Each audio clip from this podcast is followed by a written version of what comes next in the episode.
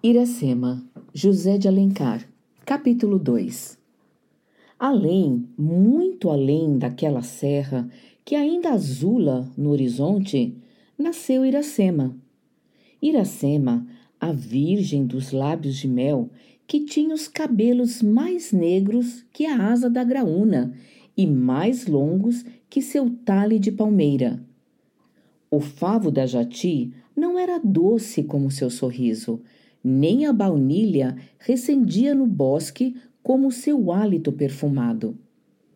Mais rápida que a corça selvagem, a morena virgem corria o sertão e as matas do Ipu, onde campeava sua guerreira tribo, da grande nação tabajara. O pé grácil e nu, mal roçando, alisava apenas a verde pelúcia que vestia a terra com as primeiras águas. Um dia, ao pino do sol, ela repousava em um claro da floresta. Banhava-lhe o corpo à sombra da oiticica, mais fresca do que o orvalho da noite. Os ramos da acácia silvestre esparziam flores sobre os úmidos cabelos. Escondidos na folhagem, os pássaros ameigavam o canto. Iracema saiu do banho. O aljofar d'água ainda roreja, como a doce mangaba que corou em manhã de chuva. Enquanto repousa, empluma das penas do gará as flechas de seu arco e conserta com o sabiá da mata, pousado no galho próximo, o canto do agreste. A graciosa Ará, sua companheira e amiga, brinca junto dela. Às vezes, sobe os ramos da árvore e de lá chama a Virgem pelo nome. Outras, remexe o uru de palha matizada, onde traz a selvagem seus perfumes, os alvos fios do grautá, as agulhas da jussara com que tece a renda e as tintas de que matiza o algodão rumor suspeito quebra a doce harmonia da cesta. Ergue a Virgem os olhos, que o sol não deslumbra, a vista perturba-se. Diante dela, e todo a contemplá-la, está um guerreiro estranho, se é guerreiro e não algum mau espírito da floresta.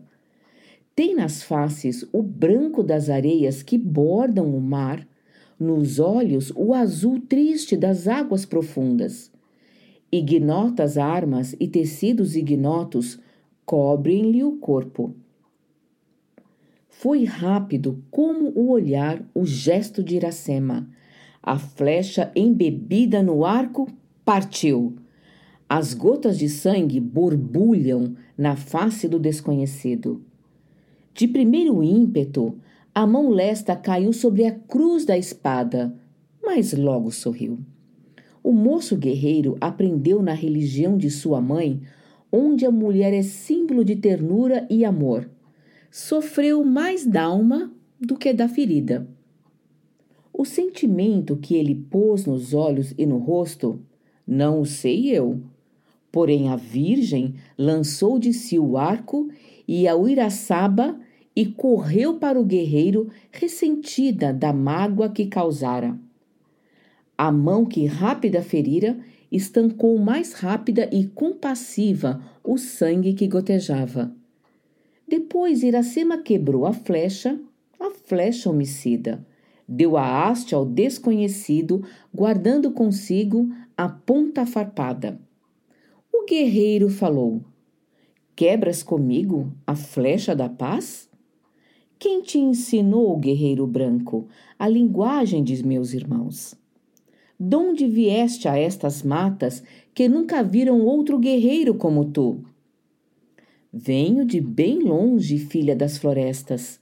Venho das terras que teus irmãos já possuíram e hoje tenho os meus. Bem-vindo seja o estrangeiro aos campos dos Tabajaras, senhores das aldeias e a cabana de Araquém, pai de Iracema.